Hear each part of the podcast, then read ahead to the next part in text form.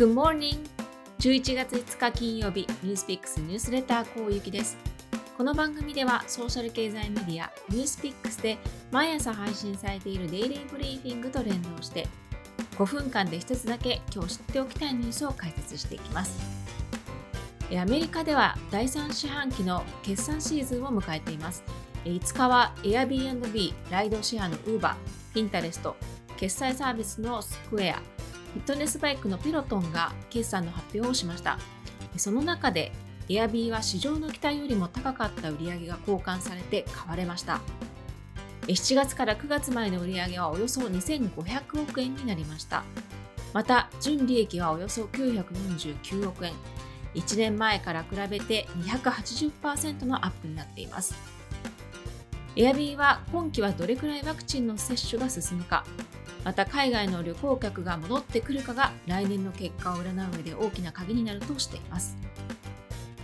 一方でペロトンはコロナの中でエクササイズのバイクとして人気がありましたがここに来て需要に陰りが見えていることが分かりました。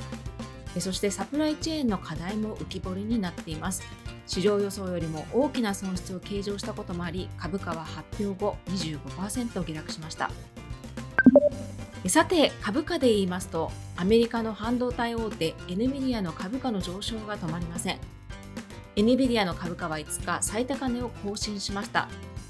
株価は一時300ドルを超えて推移。時価総額はおよそ84兆7000億円に達しました。ここ1年ずっと上昇トレンドに乗っているんですが10月に入ってさらにその上昇が加速しています。この株価押し上げの背景にあるのが NVIDIA が毎年開催している開発者会議で注目のメタバースをテーマにした発表があるのではないかという見方が広がっているためです。メタバースというのはデジタルのコンテンツを画面上で見るだけではなくて仮想空間の中に深く入り込んでサービスを利用できるというのが特徴の技術です。インターネットの次の形として注目されています。NVIDIA は11月8日にカンファレンスを開催する予定で、これまでベータ版だったオムニバースエンタープライズの一般提供を発表する可能性が高いと伝えられています。このオムニバースエンタープライズは仮想空間内で共同作業を行うためのプラットフォームです。NVIDIA が開発したグラフィックスの技術、シミュレーションの技術、また人工知能の技術などを使っていて、ビデオゲームやアニメーションといった3次元のコンピューターグラフィックスを作り上げることができます。またそれだけではなくて、ロボットや自動車といった製造業に至るまで幅広い産業で使うことができるものです。このオムニバースを利用することで遠隔地にいてもユーザー同士が 3D の CG を作ったり、ビルや工場のシミュレーションをしたりという共同作業がリアルタイムでできるようになります。今月の中旬に第3四半期の決算も発表される予定で、その決算への期待も高まっています。このメタバースというのは最近のホットトピックになっています。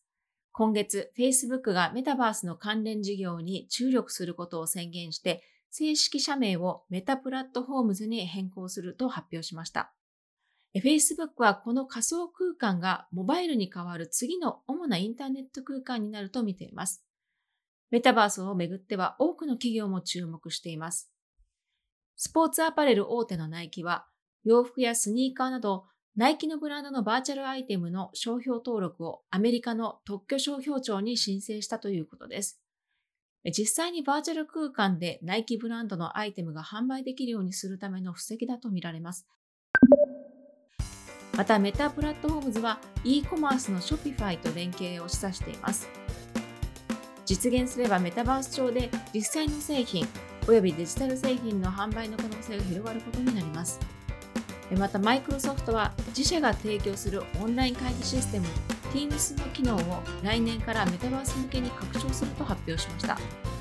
これによって仮想空間で開かれた会議に自分の 3D のアバターを使って会議に参加して私たちが通常の会議をしているような体験ができるようになります。新型コロナをきっかけに普及したテレワークなどで Zoom などオンラインに移行したのですが今後はメタバースがどの社会に入ってくるのかというところも面白いところです。以上ニュースピックスニュースレター攻撃でした。それでは Have a wonderful day 良い一日をお過ごしください。